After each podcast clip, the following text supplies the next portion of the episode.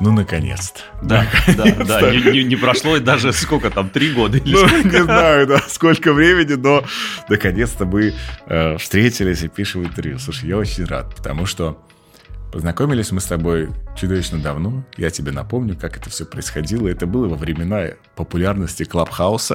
Привет тем, кто еще сидел в Клабхаусе.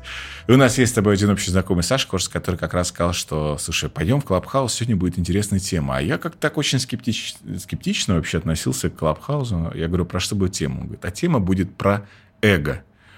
И давай-ка мы обсудим эту тему. И я тогда ворвался, и я просто слушая тебя, впитывал все смыслы. И, конечно, мой первый вопрос с этого начнется. Что такое эго и как с ним эффективно взаимодействовать? Разные есть, смотри, а, определения, подходы, но если в прикладном смысле, да, вот если мы говорим с точки зрения эффективности взаимодействия, то в самых разных системах и там духовного развития, личностного роста, в какой-то момент мы вдруг обнаруживаем, что где-то у нас там в голове, то ли в сознании, то ли в бессознательном, то ли где-то есть какое-то «я». И это «я» каким-то образом интерпретирует входящую информацию, каким-то образом может видоизменять исходящую информацию, то есть выполняет посредническую функцию и контактирует, позволяет контактировать мне как человеку с окружающим миром, в том числе через восприятие. А, вот попытка поймать, что же это за я, она приводит нас э, к тому, что надо найти какое-то слово и описать, что там внутри, как оно работает, на основании чего оно принимает какие-то решения. Ну и Юнг Фрейд, которые, в общем, как бы, да, ввели изначально вот это понятие там «я», «эго», говорят нам, что окей, мы предлагаем какую-то модель человеческой психики, где есть какая-то часть этой психики, которая решает какие-то задачи, является посредником между, например, бессознательным миром и миром сознания, и одновременно является посредником между внешним миром и внутренним.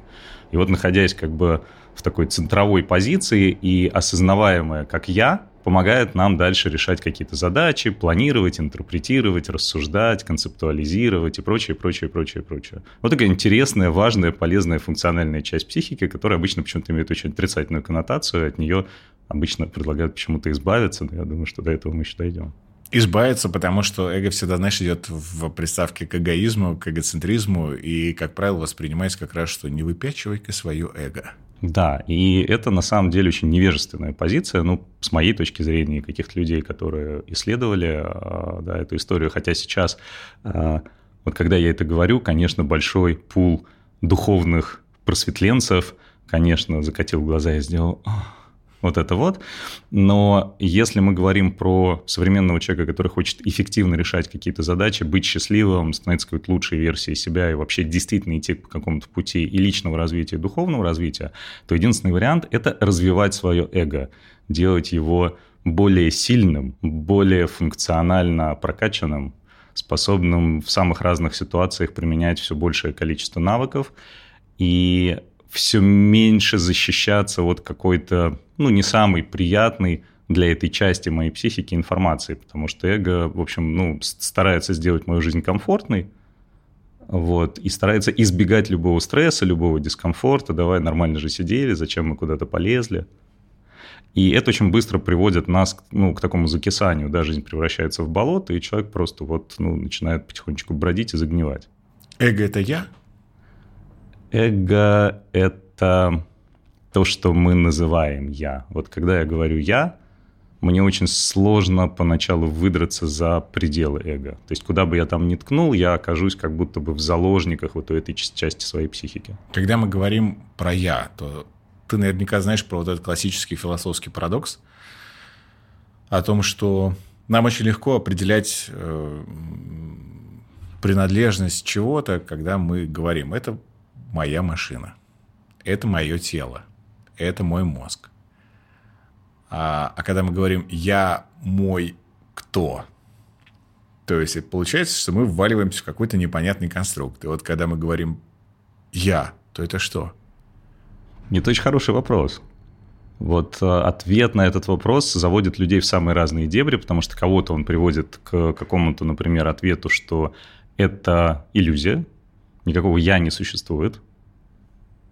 Да, и мы оказываемся где-нибудь в недвойственных традициях, где вот как только ты пришел к тому, что я не существую, ты пошло-поехало, как бы, да, это не я, это через меня, оно там как-то все бытиется, а я спасибо, что вообще могу это наблюдать.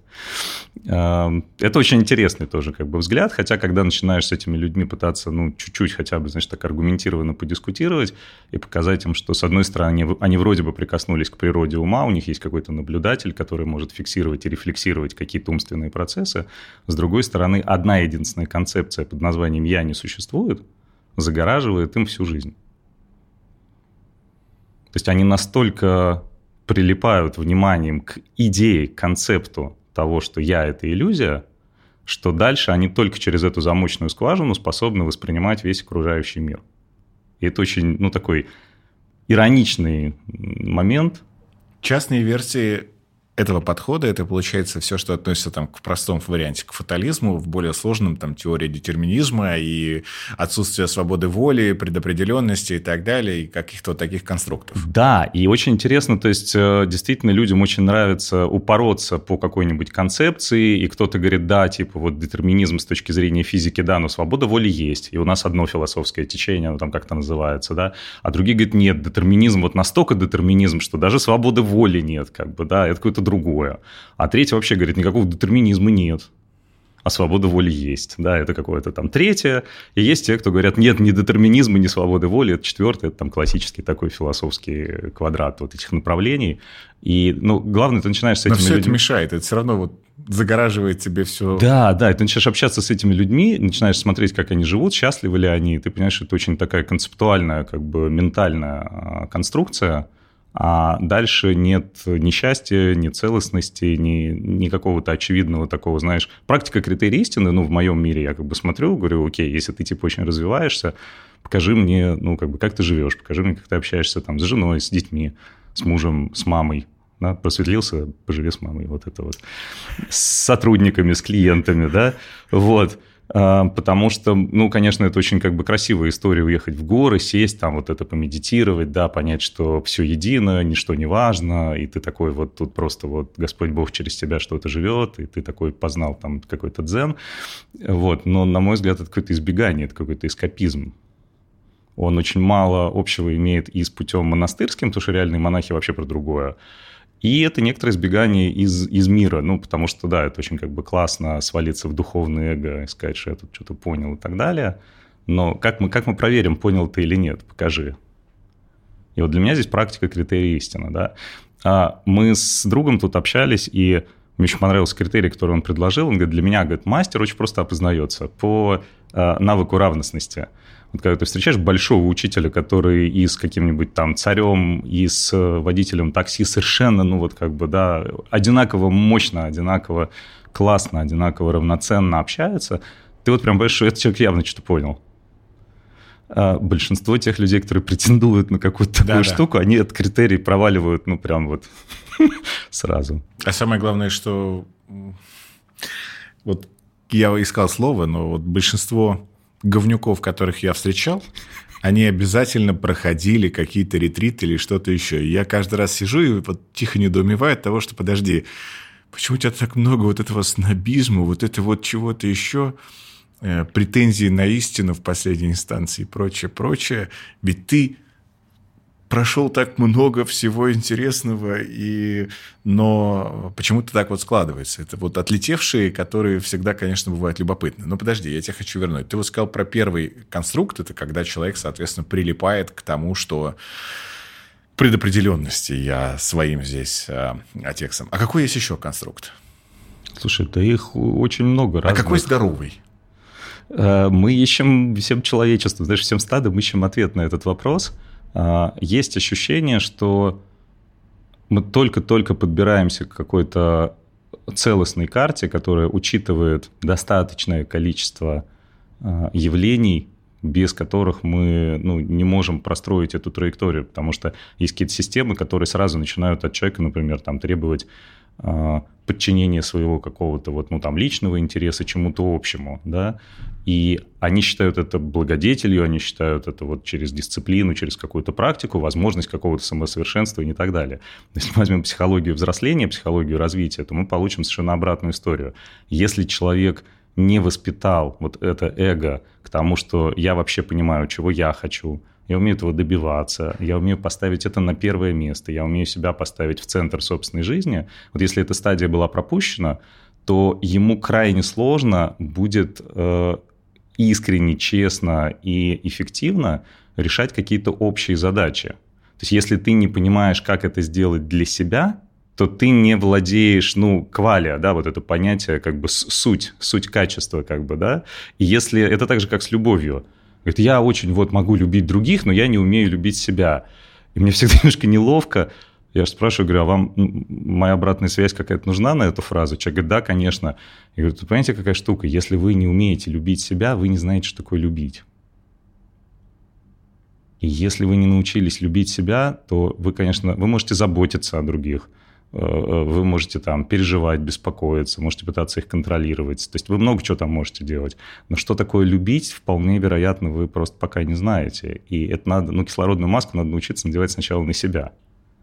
Вот когда человек вдруг разворачивает вот эту, эту любовь на себя и такой, ой, что-то что это не то.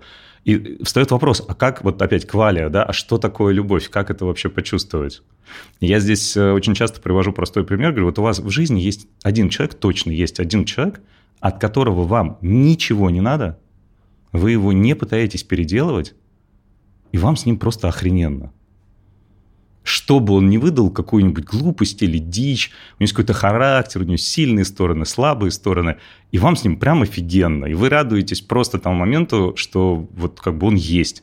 А если с ним еще можно повзаимодействовать, так вообще круто. Ну, достаточно просто думаешь о нем, и тебе как бы классно. Такие, да, да. Я говорю, и, и знаете, в чем парадокс? Скорее всего, это не кто-то близкий. Вот. А теперь, говорю, очень интересный фокус. Э, этот фокус э, мне подарила, собственно, моя прекрасная женщина а, а, Аня Заря, которая со своей подругой, э, значит, вот эту историю раскручивала. Говорит, супер. А теперь, говорит, сделай то же самое для себя. И вот тут такой, а, а, а и мы встаем с тем, что сначала себя надо, получается, как-то вообще принять во всем объеме и перестать себя бесконечно переделывать, вообще что вот зафиксировать. Вот кажется, это я. И через это принятие мы начинаем задаться вопросом, а если это я, то, может быть, мне просто попробовать начать делать себе хорошо и посмотреть, что из этого получится. Там вылезает огромное количество страхов, неуверенности, еще чего-то, еще чего-то. И вот ну, там, где есть страх, там обычно нет места любви вот этот навык преодоления хотя бы первых страхов с тем, чтобы развернуть такое отношение к другому человеку на себе, он позволяет прикоснуться к тому, что такое любовь. А вот когда мы научились так любить себя, мы пытаемся потом обратно развернуть это во внешний мир и подходим обычно к самому близкому человеку такие, ну что ж, окей, погнали. Я же, ну, я же люблю тебя, потому что корень этого чувства, он есть. И теперь мне нужно научиться осекать себя в те моменты, когда вместо любви мое эго через какие-то конструкции ума, через какие-то там рефлекторные реакции, через какие-то автоматизмы, родительские паттерны, ну, в общем, любого уровня да, мыслевирусы, вдруг вмешивается, и там, где я хочу тебя любить, оно вдруг почему-то как бы выдают какую-то хренотень, да? И вот этот навык расчистки коммуникации, когда ты понимаешь, как это любить, и говоришь, вот я тебя теперь буду любить, и ты учишься это делать. Вот это, конечно, ну, это уже не, не, не в гору уйти, не випассаны сидеть, это совершенно другого качества история. А дальше, ну, когда мы научились любить себя и хотя бы еще одного, ну, ты пытаешься вообще хоть как-то это расширить. Я очень люблю философию Айн Рэнд, и ты сейчас был, знаешь, самым наглядным поясняющим элементом одной из моих самых любимых цитат у нее. У нее есть замечательная цитата, что прежде чем научиться говорить «я люблю тебя», нужно научиться говорить «я».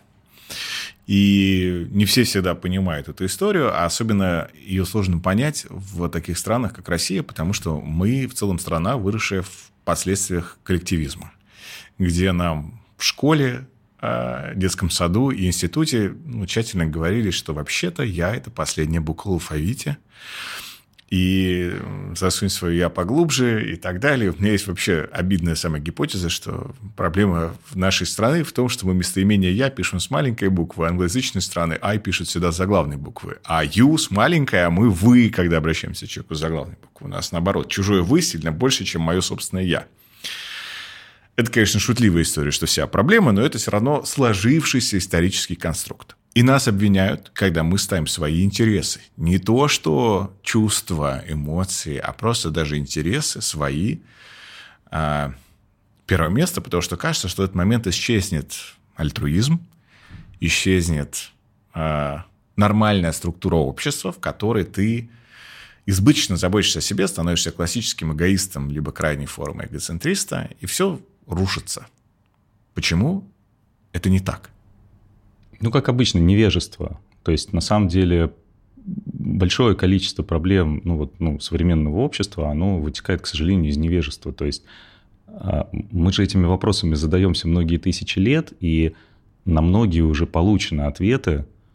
А, в последние там 100-150 лет, ну, мы вообще, по сути, на какой-то экспоненциальный рост вышли, и мы очень много всего узнали и проверили это важно, нового, интересного. То есть ряд каких-то гипотез выходит ну, как бы внутри демаркационной линии, отличающей научное знание от там какого-то любого другого.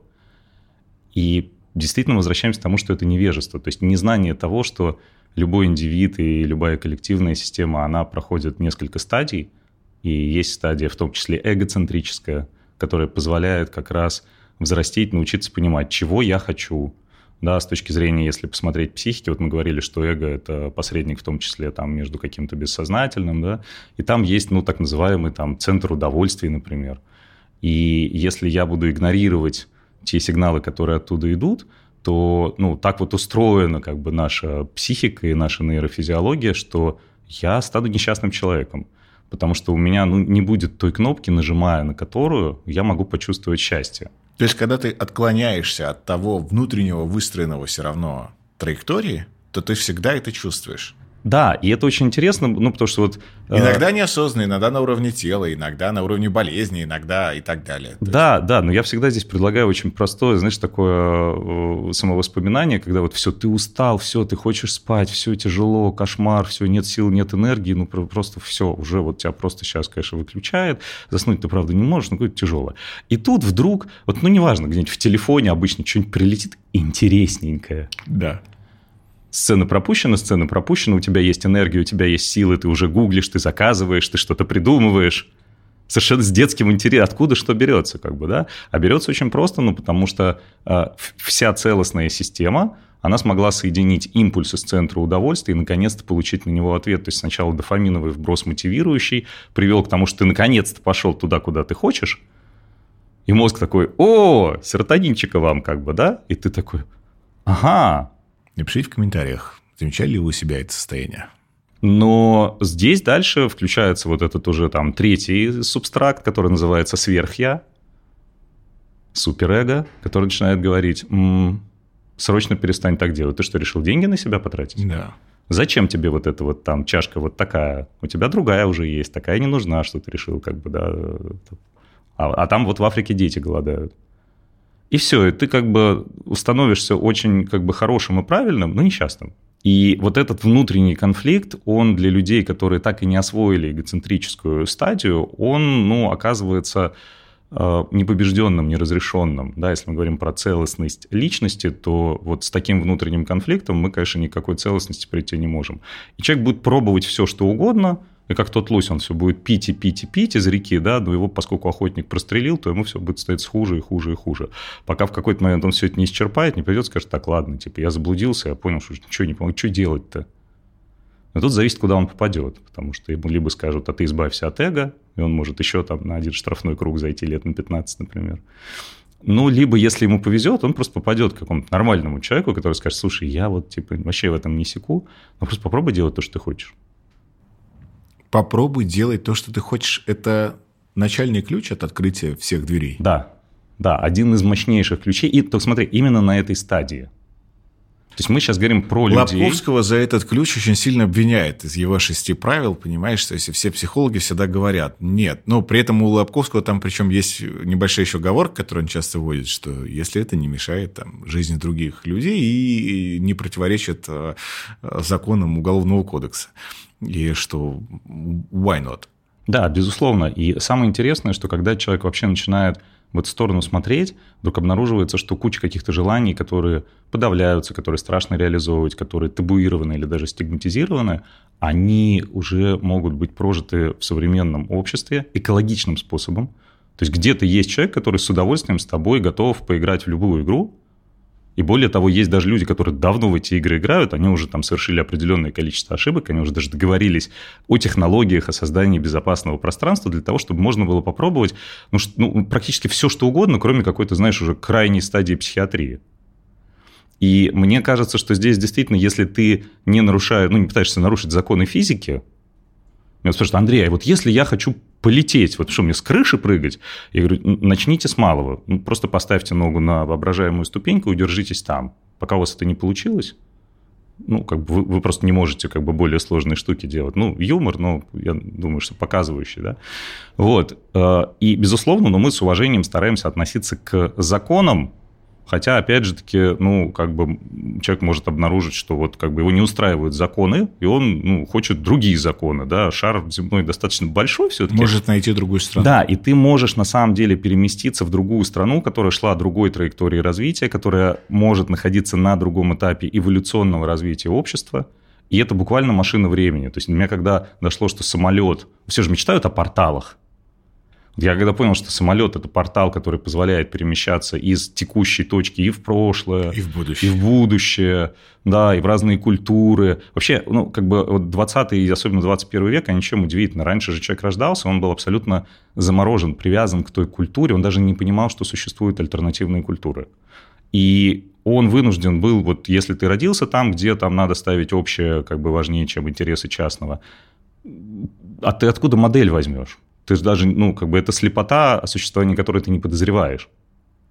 Если ты родился в другой стране, где частные ставят, как бы на общее, например, там чихают, ты не понимаешь, как, как следующий переход совершить. Потому что после эгоцентрической фазы ты вот все, ты себе все сделал, и ты, да, и ты не можешь э, почувствовать себя счастливым, потому что, ну, условно, там, пятая Ламборджини или вторая яхта, они уже, ну, ты понимаешь, да, они, они не приводят уже к такому кайфу.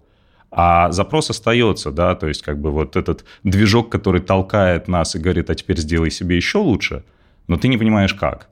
И вот там вдруг как бы тебе кто-то должен показать, сказать, что, блин, ты знаешь, ты научился делать кайфово себе, но есть еще более прикольная стадия этой игры. Когда ты начинаешь делать кайфово для окружающих. И это тоже очень простая, на самом деле, штука, можно приземлить. Вот есть момент, когда тебе нравится получать подарки ты прям ребенок, чем дороже, тем круче. Если у тебя робот круче или там кукла круче, чем вот ты радуешься, а если нет, ты даже можешь немножко завидовать. А потом в какой-то момент у тебя первый раз в жизни что-то такое происходит, и появляется человек, для которого ты заморачиваешься, и ты создаешь подарок. То есть даже если это покупка, но в ней столько твоего, столько исследования, столько... Ну, это как бы это как символ да, того, чем ты хочешь поделиться с человеком что-то, вот знаешь, как nft да, если сказать, что есть мир большей мерности, там какой-нибудь там 11D, а вот в 4D тут пространственно-временном континууме, где ты, ну, хоть как-то можешь упаковать и сказать, я хочу подарить тебе или дать тебе прикоснуться вот к этому, чай габа. И если у человека готов воспринимать информацию, то он может через этот подарок распаковать очень что-то важное и ценное для себя. Вот в этот момент мы, по сути, ловим эту штуку, что мне становится приятнее делать хорошо окружающим. Но здесь очень важный момент – это работает только из избытка. Если у человека дефицит, если у него дыра внутри, и он пробует эту дыру заткнуть тем, что он делает, ну, как бы хорошо окружающим, то он вдруг обнаруживает, что они, оказывается, не ценят то, как он что-то там делает. Да, и у него начинает работать внутренний калькулятор, счеты.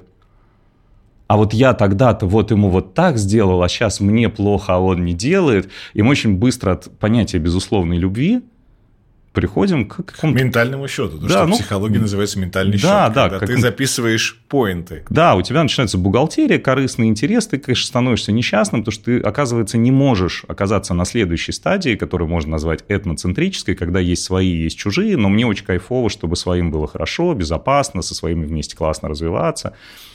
Вот не все, а вот какая-то группа моя деревня, моя семья, там, мой город, э, какая-то социальная группа, там, блогеры. Вот мы там за интересы блогеров, человек себя идентифицирует, да, на уровне вот опять же таки конструкции эго, уже не просто я. Тебе говорят, а я это кто?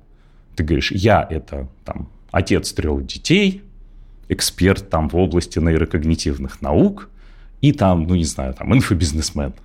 Вот все. Вот как бы я себя типа как бы, да, ну причем это, конечно, быстро сшелушивается и встает вопрос, а без этого? А если без этого? А если без этого, да, вот любимый вопрос духовных учителей. Но на этой стадии я могу себя так идентифицировать.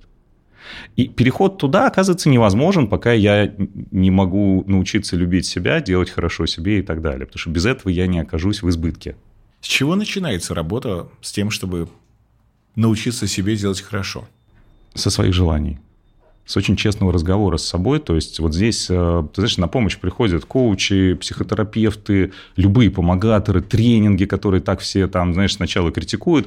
Я вообще стал отслеживать, интересно, когда вот к нам сейчас тоже приходит кто-нибудь и говорит, слушай, ну, у меня, говорит, большой скепсис. Я, говорит, 17 лет угорал над этим всем, но я смотрю, говорит, я, я пока угораю, а люди, которые не угорают, они что-то начинают жить лучше, чем я. Я попробовал допустить, что, а вдруг я что-то не понимаю. Я говорю, о, это, это очень классная точка. говорю, я тоже в ней был, я тоже угорал. А потом вот как бы пришел. И почему на самом деле, э, ну, я не знаю, 80% тренингов личностного роста начинается с вопроса, как вы хотите жить? Опишите, вот, типа, как вы живете через год. Где вы живете, кто вас окружает, что вы едите, какая у вас машина. Очень простые вопросы. А духотворенцы очень их не любят потому что, ну, они быстро вскрывают неприглядную истину, что, ну, проще сказать, что я так не хочу, да, у эго есть еще там целый пул инструментов под названием механизмы психологической защиты эго.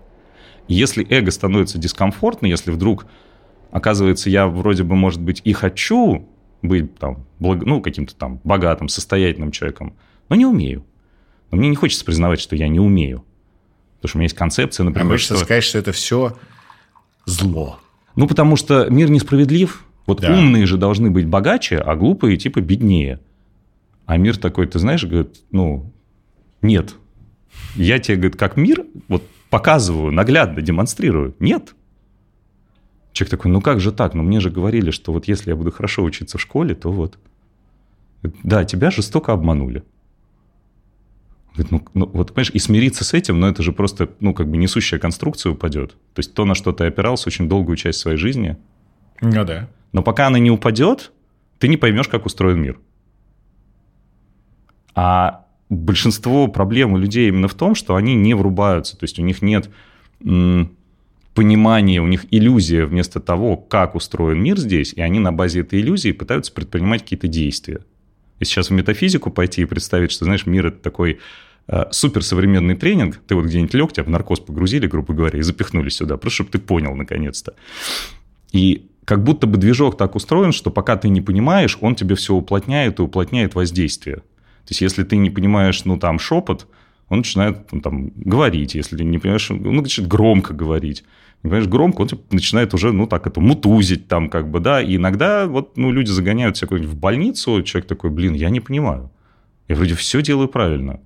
Но мне все хуже и хуже, и вот я в больнице, и вот я уже там то ли болею каким-то там заболеванием, которое там, дай бог, вообще излечимо или нет, или нога сломана, или еще что-то. И вот тут люди начинают задумываться, что, блин, ну типа, что-то не то.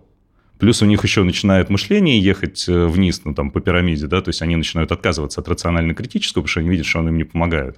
И они начинают по эволюции идти назад и потихоньку приходят к магическому. Начинают старологи, астрологи там. И ты знаешь, вот тут интересно, даже если представить, что это, например, то есть я, я совершенно как бы с уважением отношусь к любому виду познательной деятельности, но Вид познательной деятельности. Да. Вот как я буду теперь да, красиво да, это называть. Да, но, но, например, для людей там академической науки, например, там астрология, это псевдонаука, да. И ты знаешь, интересно, что иногда нужен вот реально, блин, звездочет, который тебе говорит, блин, у тебя там, я не знаю, Марс там, блин, в Козероге, тебе там надо замедлиться, потому что, или там, я не знаю, ну, Марс, наверное, ускоряет, что у них там замедляет? Луна не в чем-нибудь там, не да, важно. Водолее. Тебе нужно замедлиться. И ты знаешь, иногда пофигу, как он пришел к этому выводу, может, у него насмотренность большая на людей, он уже просто вот сам не понимая, как калибрует, да, и он уже знает, что если приходит человек, который там с ногой в больнице, обычно это означает, что ему нужно притормозить. И он ему говорит, вот у тебя тут вот такой период, тебе сейчас вот замедлиться надо. И ты знаешь, иногда это очень, очень хорошо помогает. То есть мы как бы опускаемся по мышлению куда-то, получаем какой-то очень простой совет, очень плотную обратную связь от окружающей действительности, что мы что-то делаем не то. Если уйти от метафизики, вот мы недавно тут разбирали Человек говорит, я тут начал торопиться, то все, куда-то там гнал на машине, и в итоге ДТП. Все живы, все здоровы, все хорошо. Я говорю, да, у меня тоже так было. Я типа под Новый год решил друзьям устроить э, гонку медитацию, все классно.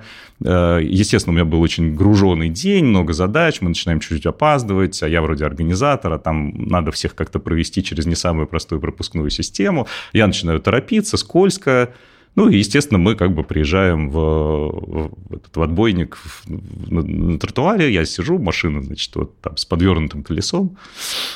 Я такой, ну да, молодец, поспешил. Ну, там, вдох-выдох, как бы, окей, у, у людей гонг медитации, у меня эвакуатор. И мне в этот момент звонит мой э, партнер по там некоторым бизнесам э, и говорит, ты знаешь, мы, говорит, продали же, говорит, один из бизнесов, где я вот работаю, в Сбербанк. Я говорю, да. Он говорит, ну и продали как бы вместе со мной на некоторое время. Я говорю, ну да. Говорит, знаешь, я понял, как люди в 40 лет получают инфаркты. И у меня тоже, знаешь, срабатывает какое-то эзотерическое мышление. Я такой очень... Ну, а он мне звонит раз в полгода. Такое интересное какое совпадение. Я поторопился и въехал куда-то на тачке, мне звонит человек и говорит, а мне типа там 40 должно было быть года через полтора. Я такой, видимо, мне надо чуть подзамедлиться.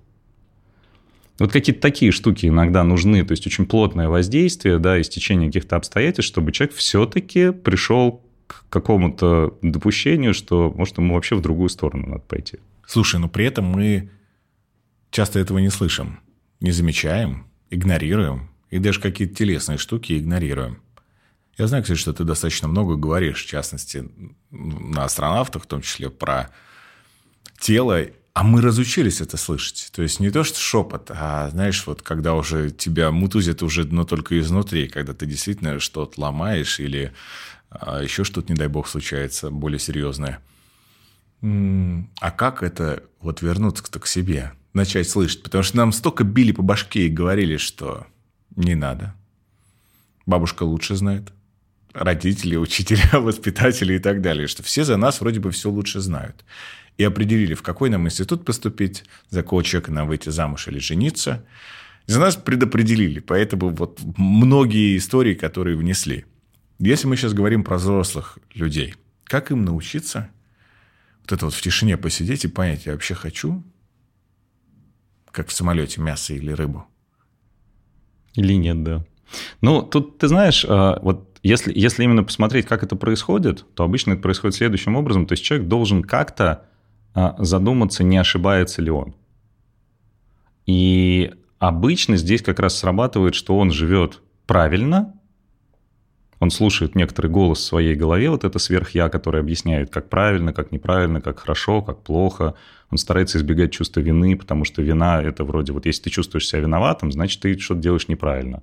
Надо стараться вот быть таким, чтобы не чувствовать себя виноватым.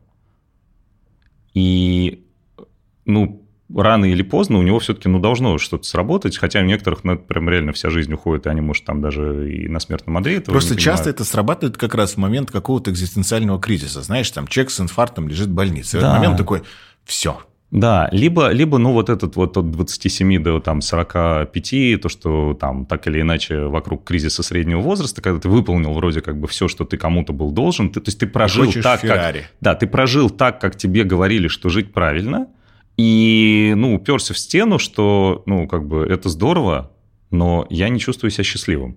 Я, типа, инструкцию, ну, соблюдаю, а результат не получаю. Мне же говорили, что если я буду соблюдать инструкцию, то я буду чувствовать себя хорошо. А это не так.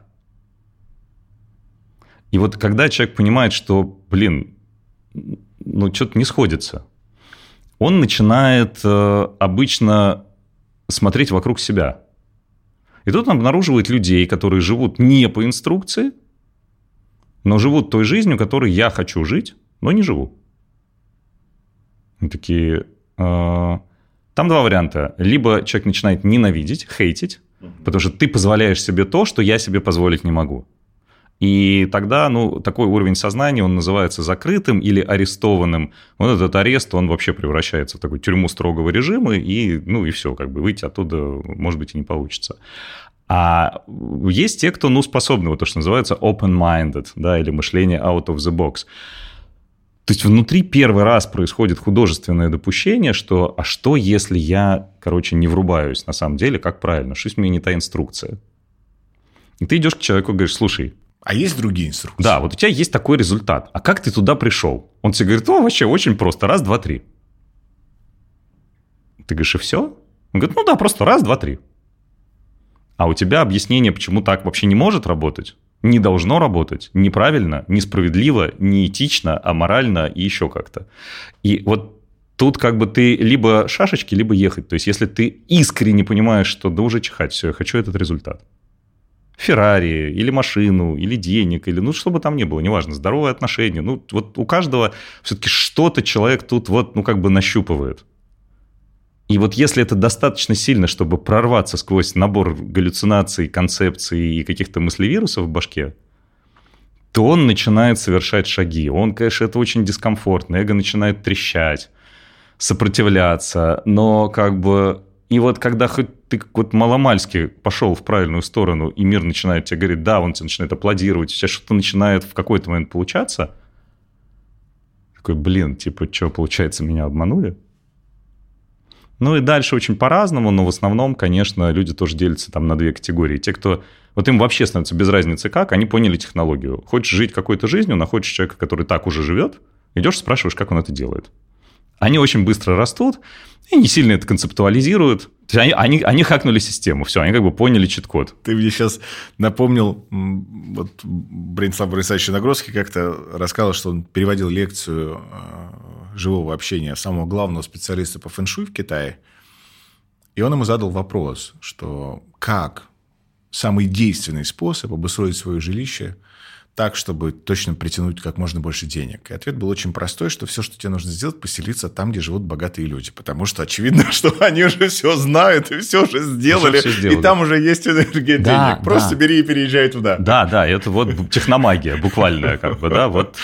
А, либо человек такой, типа, окей, я хочу другую инструкцию. Угу. Ну и вот тут мы подходим к тому, что есть большое количество моделей, большое количество карт, следуя которым вроде как бы можно получить какие-то результаты, но вот это территория моего исследования как раз, что большинство таких карт не учитывают э, разность в этапах развития людей, и получается, что ты приходишь, тебе говорят, вот самая лучшая карта, мироцентрическая, да, вот если взять крупными мазками, есть эгоцентрическая стадия, есть вообще до как бы появления я, ну это уж там совсем детство, младенчество, потом у нас появилась я, у нас есть эгоцентрическая стадия, вот типа мое я и вот это все.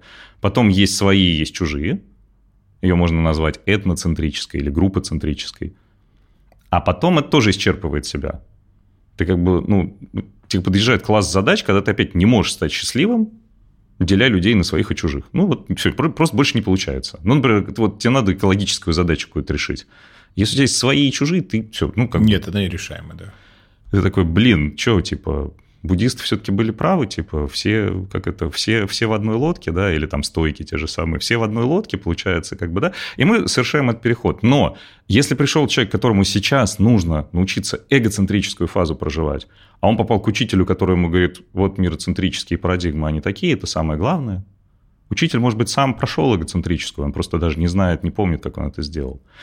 Проблема большинства людей, которые пытаются передавать знания, в том, что они не всегда на самом деле могут честно отрефлексировать, как они в эту точку пришли.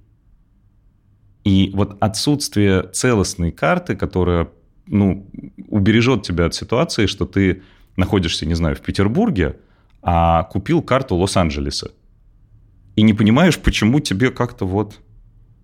Ну, или там в Питере и карта Амстердама. Вроде и тут каналы, и там каналы, и тут мосты, и там мосты. Но очень сложно как бы, ну... А тебе человек говорит, да в смысле, ну я по этой карте, вот я живу в Амстердаме, у меня все зашибись, я легко ей пользуюсь. И это не очевидно, что он живет в Амстердаме, а ты в Питер, вроде и то, и то город.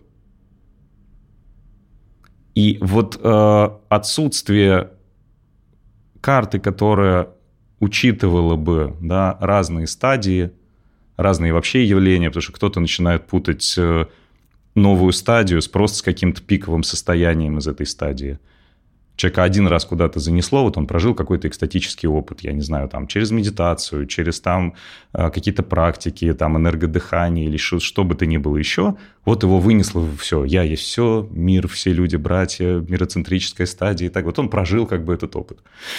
Э, опыт закончился, и у него такая, значит, тоска по утерянному раю, потому что он же вроде прикоснулся к великому, у него чуть ли не самадхи там случилось. И ему хочется теперь так жить, но не получается. И а почему не получается? Опять к нему никто не подошел и не объяснил, понимаешь? Есть стадии развития, например, ты не умеешь играть на гитаре. Ты умеешь там три аккорда на гитаре. Потом ты умеешь хотя бы, ну, там, что-то. А потом ты виртуозно играешь на гитаре. И если вдруг э, ты оказался на концерте чувака, который виртуозно играет на гитаре, услышал это и поймал это состояние, это не делает тебя тем, кто способен так играть тебе придется пройти путь. И на каждом этапе есть что-то свое, что максимально эффективно и быстро позволит тебе чему-то научиться. Эм, вот этот путеводитель, он, к сожалению, очень мало известен. А путеводители узкоконтекстуальные, которые вот про что-то одно, вот от сих до сих, да еще с каким-нибудь там конкретным концептуальным, да, как бы вектором, они уже растиражированы, они достаточно древние, там много сот лет, много тысяч лет – и люди начинают вот как бы по этому духовному супермаркету, по супермаркету саморазвития бродить. Угу. И ну, вот такой лебедь, рак и щука. Одно тянет в одну сторону, другое в другую, как бы, и, и, и очень сложно, на самом деле, куда-то пойти, потому что это, знаешь, просветление, оно где? И стоит пять монахов и показывают разные стороны. Мне вот девочка прислала у нас астронавтов, она говорит, чем астронавты хороши, потому что, ну, хотя бы палец в одну сторону начинает показывать. Ты хотя бы понимаешь, что вот если попробовать пойти туда и сверяться с собой, ты прям будешь видеть, ну, ты идешь каким-то результатам или не идешь, потому что когда тебе все в разные стороны показывают, эти говорят, что надо так, а эти так. Астролог говорит одно, нумеролог говорит другое. Приоткрой завесу тайны, потому что астронавты достаточно закрытая э, программа, и, и ты ее не особо продаешь, и ты не очень сильно свидетельствуешь о том, что тебе там нужно большое количество учеников, и понятно, что несколько звездных рекомендаций, они закрывают поток на очень большой период времени. И ты не про продажи, не про какую-то такую инфо-цыганскую штуку. Но приоткрой завес тайны. Что вы там делаете? Как это все проходит? Ты знаешь, проходит очень просто. Я что сделал? Я, поскольку лентяй, то я отобрал самые какие-то простые способы э, прикоснуться ну, к каким-то феноменам, ну, то есть не, не ехать куда-то, знаешь, там на гору сидеть, медитировать там 6 дней по, по, по 12 часов для того, чтобы там и так далее.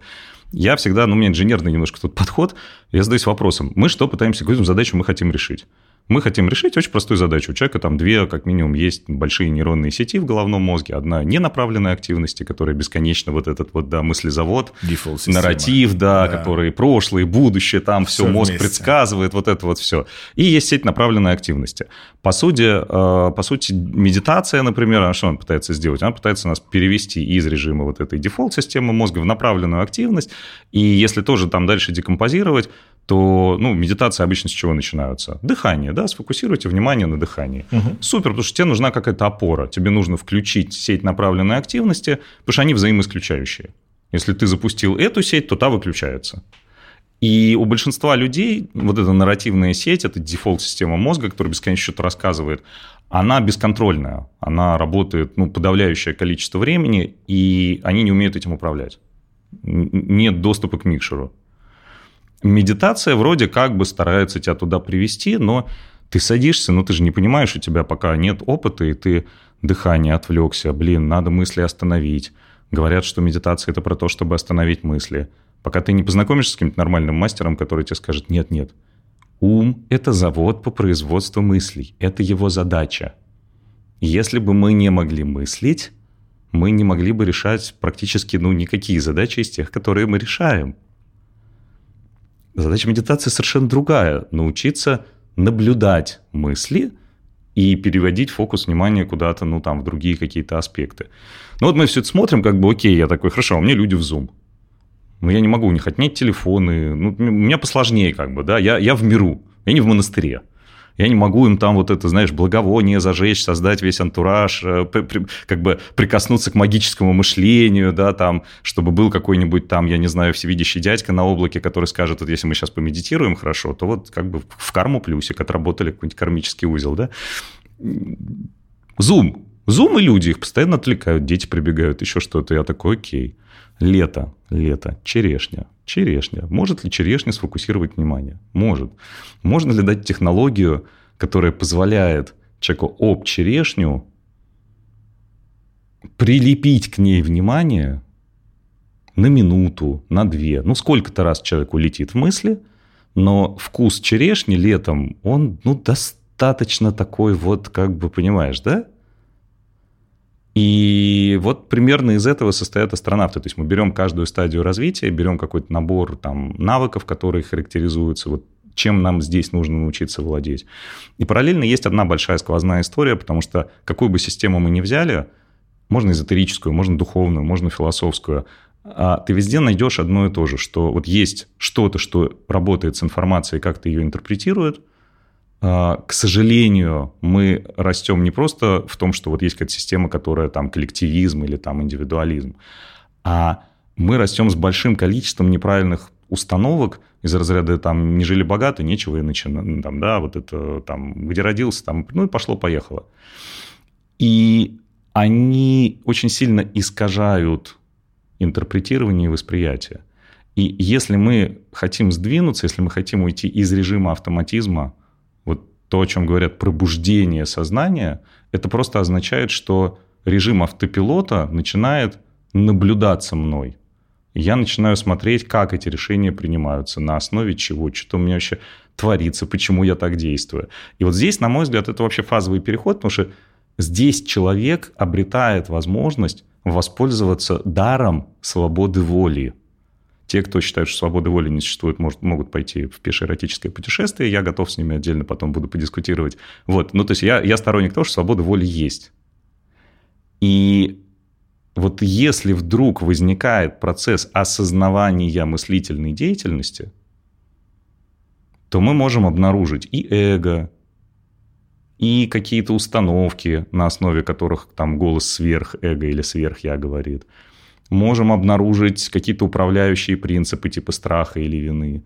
И появляется та часть меня, стоящая за всем этим, которая способна это свидетельствовать и принимать какие-то альтернативные решения.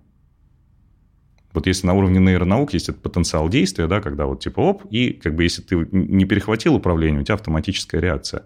Вот почему нас гонят в момент здесь и сейчас? Потому что в моменте здесь и сейчас – если у тебя есть вот этот вот ну, пилот, который садится за руль машины, да, ты не на заднем сиденье едешь, и тебя везут, типа, куда везут. Не всегда оптимальным маршрутом, может быть, не туда и так далее. А ты можешь сесть вот сам за руль. И ты можешь выбрать, как тебе ехать, куда поворачивать, какую музыку слушать. Или в тишине побыть, да. Вот этот навык, когда человек с ним сталкивается, он такой, а что, так можно было?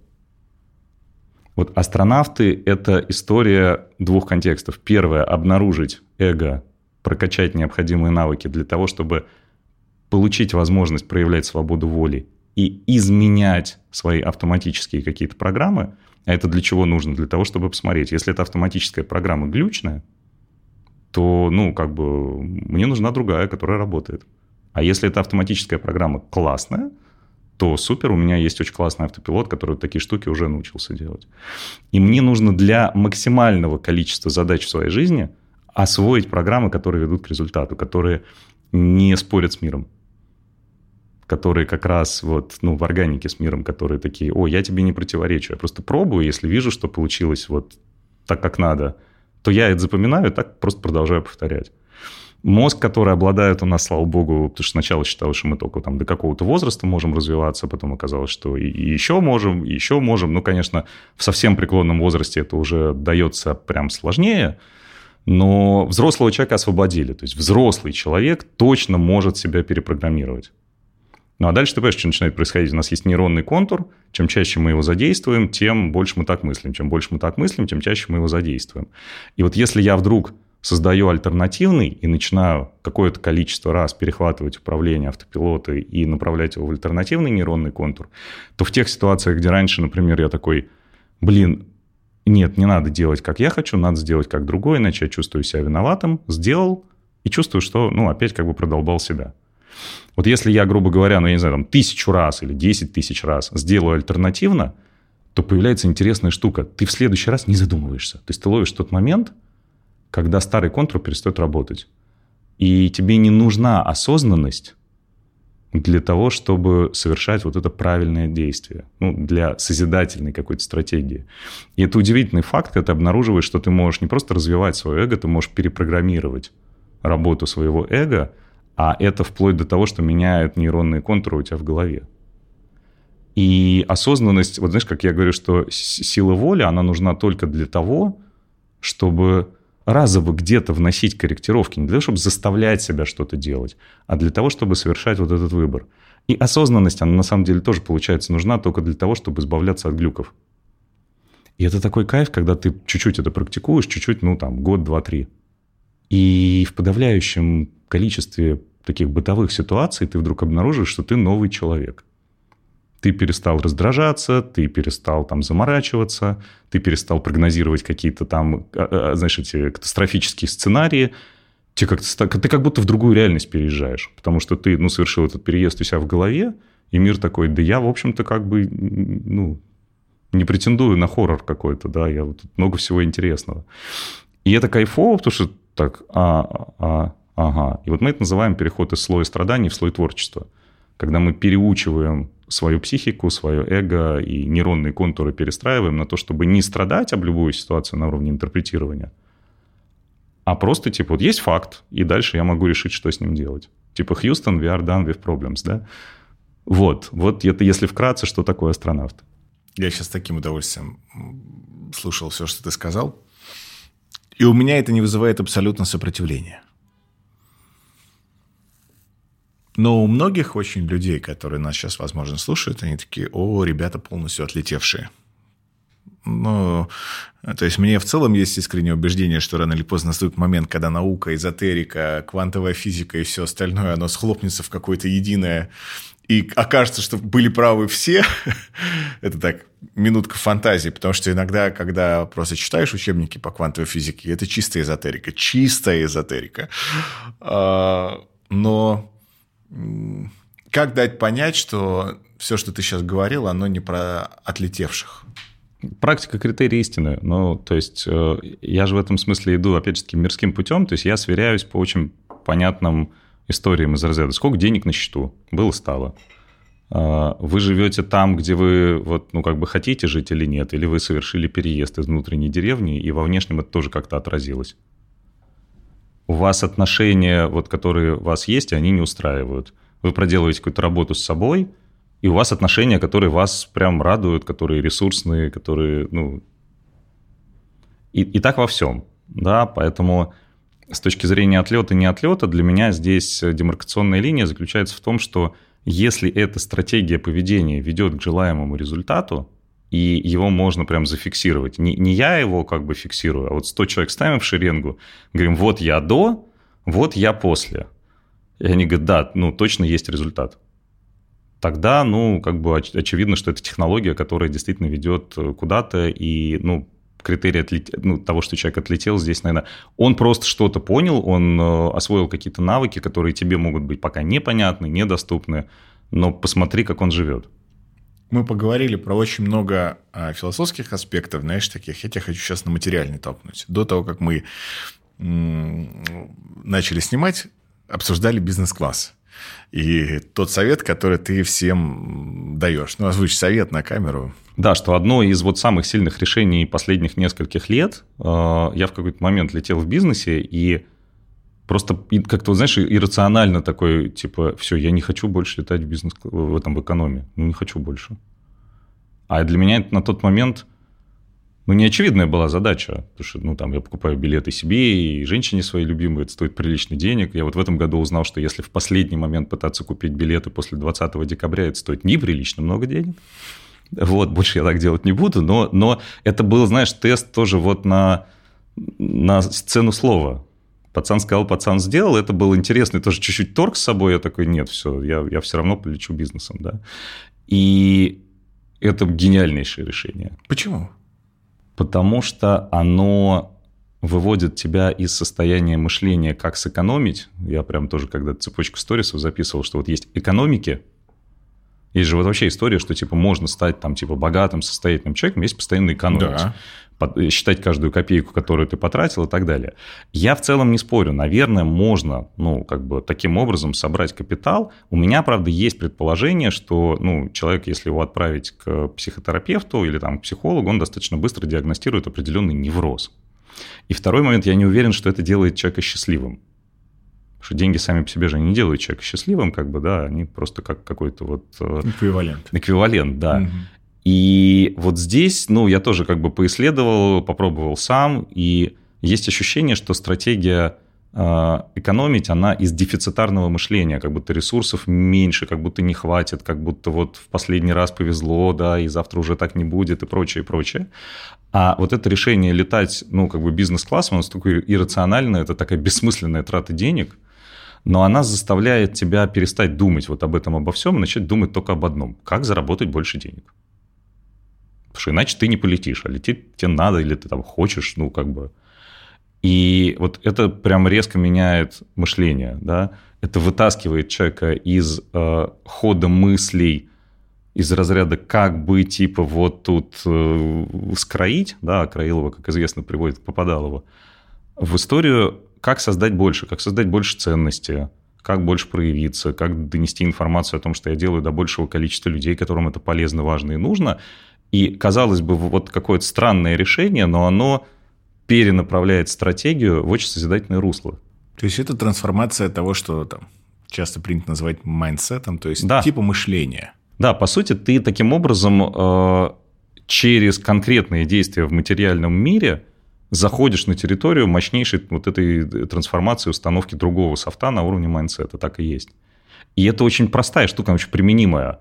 Но она, конечно, вот тут вылезет эго, которое будет объяснять, что это бессмысленно, да нет, да, да. мне что только не... А почему ты летаешь вот типа тогда бизнесом, а не первым классом? Я говорю, отличный вопрос. Я на тот момент летал Дубай, да. э, Бали, Где есть Класс, да. Я говорю, там нет первого класса. Был бы я бы с удовольствием. То летом вроде сейчас должны были запустить А380. Угу. Я говорю, если да, то да. Вот сейчас мы должны в Штаты лететь. И э, я прям играю с собой в эту игру. Я такой, то ли бизнес, то ли первый класс Эмирейтса. Совершенно иррациональная история потому что он будет стоить примерно как вся поездка. Ну да. Но я тоже понимаю, что это будет вот очеред... Я пока не понимаю, как. То есть я не знаю, вот что именно как бы поменяется у меня в голове. Но я точно понимаю, что вот если я это совершу, то это приведет меня к каким-то действиям, каким-то выборам. Да, мне придется, ну, грубо говоря, заработать дополнительные деньги и ну, прилично большие, а это приведет к тому, что, ну, как бы я совершу какие-то другие действия на уровне там бизнеса, маркетинга, еще чего-то, еще чего-то, и я через один этот билет опять хакну себя и систему. Нам сейчас кто-то наверняка на этом минуте напишет в комментариях, что, чуваки, все круто, вы рассуждаете, у вас есть деньги, и поэтому легко рассуждать, когда у тебя есть бабло. Но у тебя же не всегда были деньги. Да, у меня... Как ты себя вот это вот шел? Вот дай подсвети вот эту траекторию, с чего, с чего начать, даже если сейчас нет денег на бизнес-класс. Слушай, э, я, я несколько раз же прям падал в штопор, и у меня был интересный момент в шест... то ли в 16 то ли в 17 я путаю году. Я прям себя тоже поймал в интересной ситуации, когда я иду в азбуку вкуса, а у меня кульки с монетками рубль, 2, 5 и даже по 50 копеек я на всякий случай тоже взял, потому что не хватит. Я не могу признаться э, окружающим, что ну вот все, как бы я, я в долгах, как в шелках. У меня куча долгов в микрокредитных организациях, и каждый день я становлюсь все беднее и беднее, я ничего не могу с этим сделать. Мне звонят коллекторы, ну, все полный трэш. Но я иду в азбуку вкуса, потому что, ну, мы как бы привыкли что-то есть из этой азбуки вкуса, и вот как бы после нас хоть потом. Главное сегодня, сейчас купить это, чтобы не рухнула картинка меня умного, богатого, успешного. И это был, знаешь, очень-очень интересный момент. Я, короче, продержался полтора месяца, вот перезанимая, крутясь, вертясь, что-то там прыгая и так далее. И я только потом осознал этот интересный паттерн, что полтора месяца своей жизни я трясся о том, чтобы не потерять лицо. И это заводило меня вот, ну, как бы во всю худшую ситуацию. Хотя можно, ну, тогда еще не было закона, да, о банкротстве физических лиц. Но если бы был, тебе было бы стыдно обанкротиться? Да, да, да, совершенно точно. Совершенно точно, да.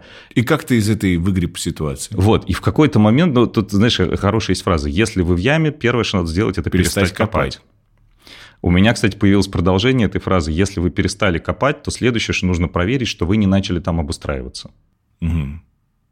Потому что вот... Многим уютно. Да, иногда проблема не, не в том, что человек в яме, а в том, что он начал там интернет проводить и занавески вешать, как бы, да, потому что, ну, как бы... И убеждать себя, что, а что, в целом-то нормальная в целом яма. нормально, да, солнце иногда Это видно. почти бункер, мало ли что, защищенное. Да, да, и я остановился, и такой, Хьюстон, ну, вот тут, кажется, действительно, я что-то не понимаю, надо что-то начать делать, ну, там, кардинально иначе.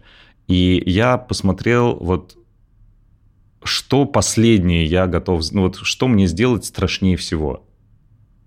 Это был очень интересный момент, когда я понял, что страшнее всего мне признаться. Я такой, блин, ну получается, надо идти просто всем говорить, что все, я вот как бы... И вот это, ну вот как с бизнес-классом, вот на этом уровне, вот это решение, оно очень важное. Мы тоже в астронавтах это проходим, что в какой-то момент тебе важно прийти и просто попросить о помощи, сказать, что вот, типа, Помоги. вот, помогите, пожалуйста, потому что я уже все, я не вывожу.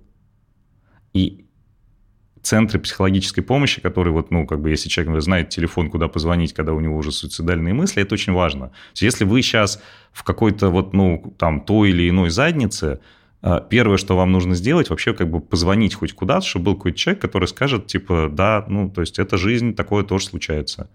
И и он, по крайней мере, ну, хоть чем-то поможет на уровне, что ты сможешь не держать это в себе. Это очень важно. Потому что когда кто-то способен выслушать, не наорать на тебя, не обесценить, а сказать, окей, давайте сделаем вот это, вот это, вот это.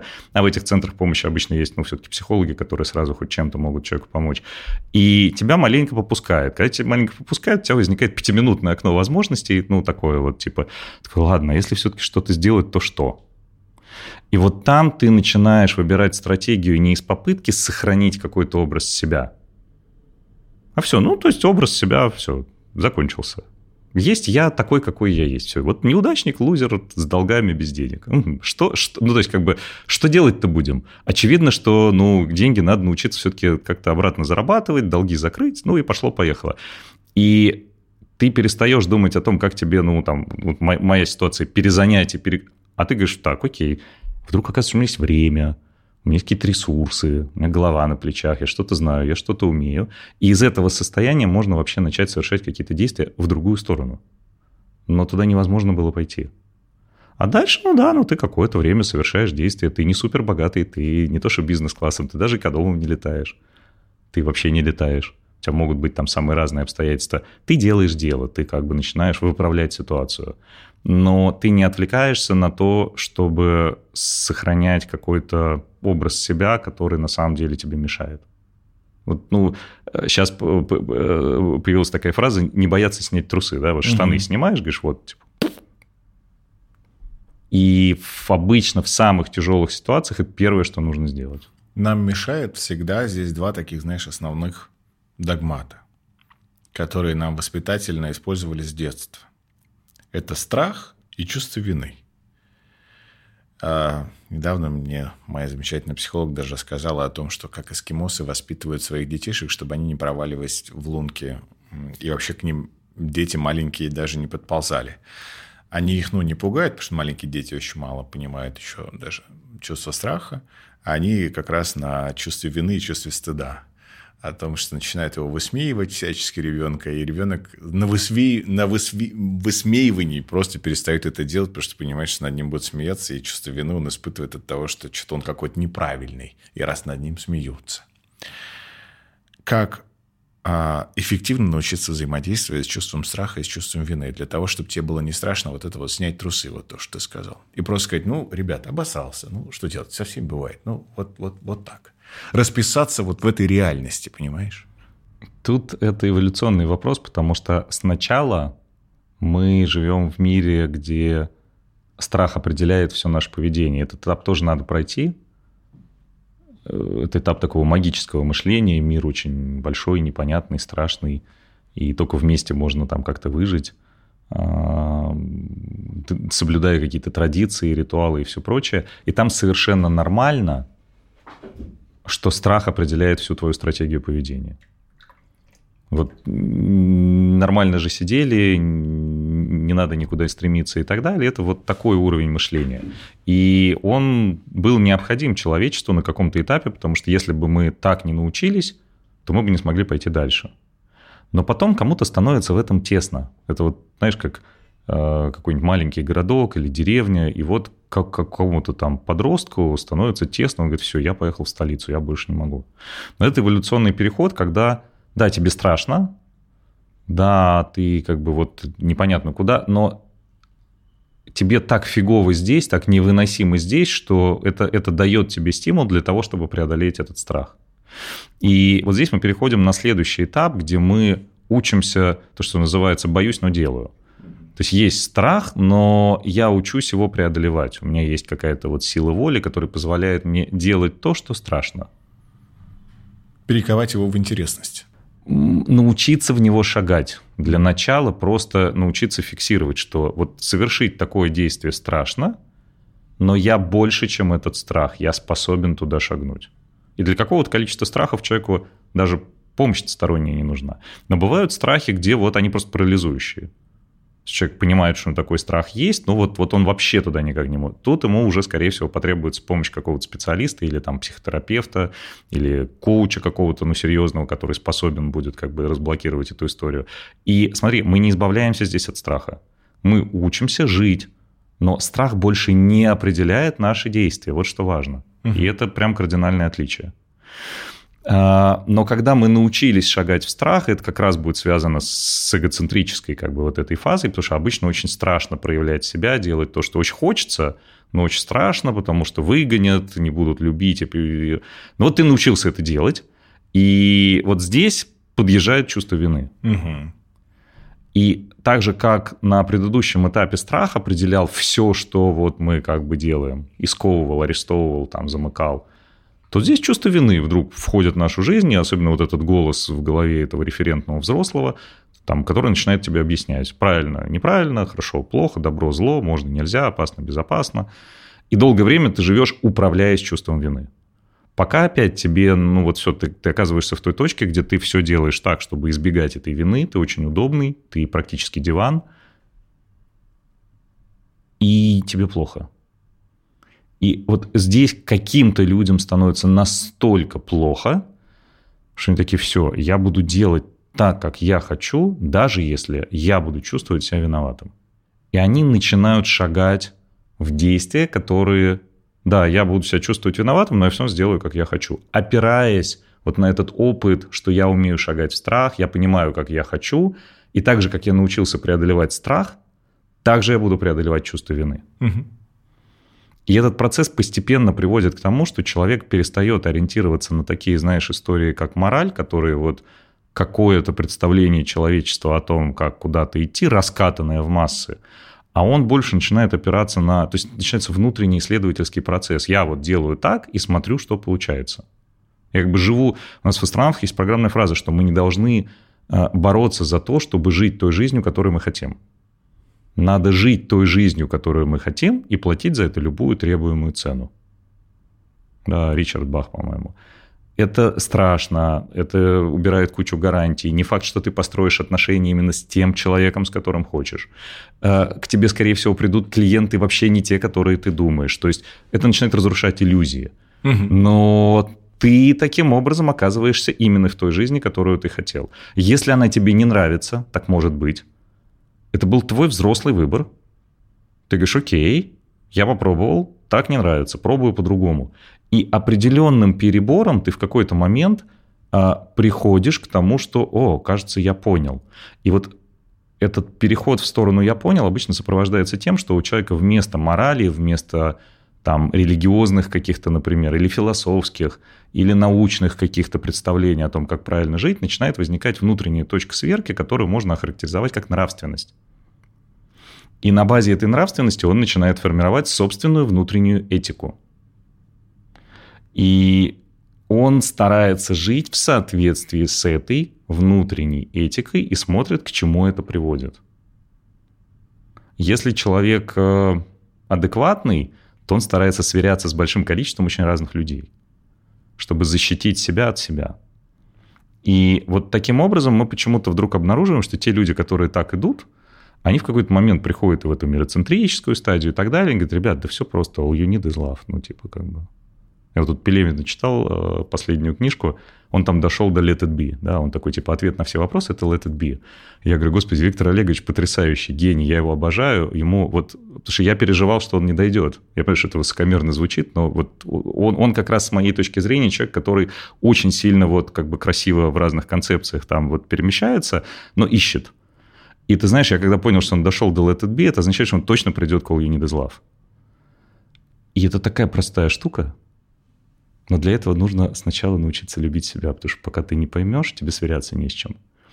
И вот разный международ, знаешь, там кто-то путь Сантьяго ходит, кто-то Випассаны, ну, жизнь пройти не поле перейти. Но рано или поздно почему-то счастливые, состоятельные люди, которые вот, ну, для нас становятся точкой сверки, они примерно все говорят одно и то же. Вне зависимости от дороги. Они говорят, да, блин, ну, просто вот любовь. А что такое любовь? Э, понимаешь, словами, словами достаточно тяжело описать, потому что вот, э, видимо, знаешь, как этот интерстеллар хорошо попробовал прикоснуться к этому. Э, Аня моя, знаешь, как это сформулировала, что походу это какая-то пока не, не посчитанная, у нас нет прибора, который эмпирически смог бы измерить силу любви, но похоже, это что-то настолько мощное, что ему даже на пространство-время, в общем, как бы без разницы, да, оно способно, вот как в «Интерстелларе» показывают, да, а, если тебе важно, чтобы в прошлом человек получил какую-то информацию, понятно, что это не научная как бы, да, история, но вот... Книгой. Да, как, как будто бы любовь – это такая универсальная какая-то сила, такое универсальное взаимодействие – которая вот позволяет, ну, действительно какие-то совершать, с одной стороны, чудеса, а с другой стороны, ну, помогает каждому человеку совершить очень важное чудо, стать счастливым и сделать так, чтобы это не было за счет окружающих. Человек рожден больше для счастья или для любви? Ты знаешь, я здесь сторонник того, что, опять, если пойти чуть-чуть в эзотерику и в метафизику или, или в, во что-то такое, там, в гипотезу симуляции, если представить, что вот есть какой-то я, и я что-то не втыкаю.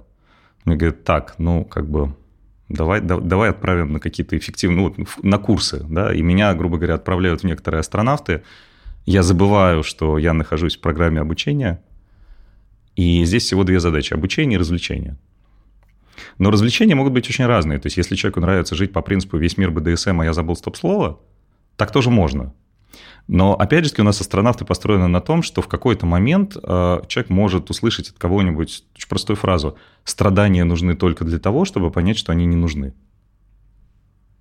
Вот с этого момента у тебя, в общем, остается в жизни возможность учиться чему-то новому, делать это вместе с близкими людьми и получать удовольствие. И это делает тебя счастливым, если ты сверяешься, ориентируешься, вот центрируешься через любовь. Если ты как бы поймал эту фишку, то очень сложно промахнуться. Если тебе кажется, что ты что-то сделал из любви, а, ну, как бы тебе 100 человек окружающих говорят, что ты глючишь, значит, ты немножко, ну, у тебя топор под компас попал, и ты приходишь и начинаешь, как бы говорить, ребят, помогите, я не вижу, у меня слепота, как бананы в ушах, подскажите, где я косячу. И тебе начинают пытаться объяснить, кто как умеет, кто как может, фильмами, музыкой, тренингами, психологами, там, чем угодно, випассанами. И это очень, очень красивый путь индивидуальный каждого. Но, по сути, мы каждый раз, вот попытка это вернуться к какому-то источнику и так далее, это попытка как можно чаще быть здесь и сейчас, да, уметь управлять вот этими нейронными сетями, переключаться из мыслемешалки в присутствие и включать мыслемешалку только тогда, когда она тебе нужна. Угу. Ум очень плохой хозяин, ну, прям офигительный слуга, но для этого его нужно поставить на место. А это, ну, это требует усилий. Счастье требует усилий, страдания – это бесплатная штука. Твое финальное напутствие. Что бы ты хотел, чтобы каждый человек понял? Ты знаешь, я сейчас в последнее время в астронавтах э, презентацию вот эту заканчиваю очень простой фразой.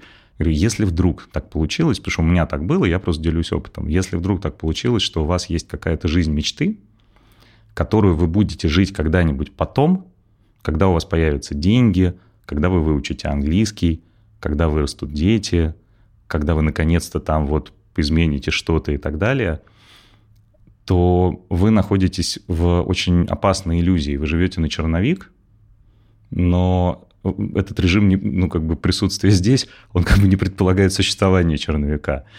И я всегда говорю, что мне не важно, пойдете вы сейчас в астронавты или нет, мне очень важно, чтобы прямо сейчас, после завершения, вы сделали что-то из вот того, как вы мечтаете жить, прям сию секунду. И дальше продолжайте и не останавливайтесь так долго, как вы сможете. Потому что если вы сможете хотя бы месяц, вот, вот устранение этой иллюзии, пожалуй, одно из важнейших, да, вот что человек может для себя, и, ну и для близких, для окружающих сделать. Потому что она прям, конечно, очень такая Спасибо тебе огромное. Спасибо тебе огромное, что дождался, пригласил, дождался, да, и все-таки у нас все получилось. Ой, это очень здорово. Подписывайтесь, ставьте лайки, до новых встреч. thank you